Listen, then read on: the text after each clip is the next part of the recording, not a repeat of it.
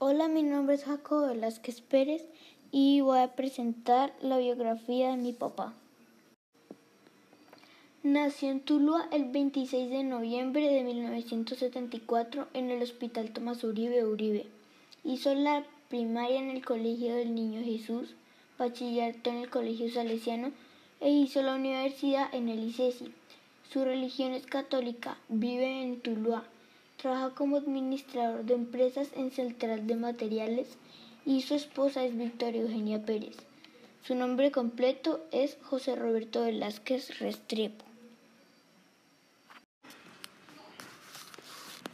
Sus hijos son Jacobo Velázquez Pérez y Mariana Velázquez Pérez. Y sus padres son Yolanda Restrepo y Jairo de Jesús Velázquez. Sé que no es mucha información, pero es toda la que pude sacar. Espero les haya gustado.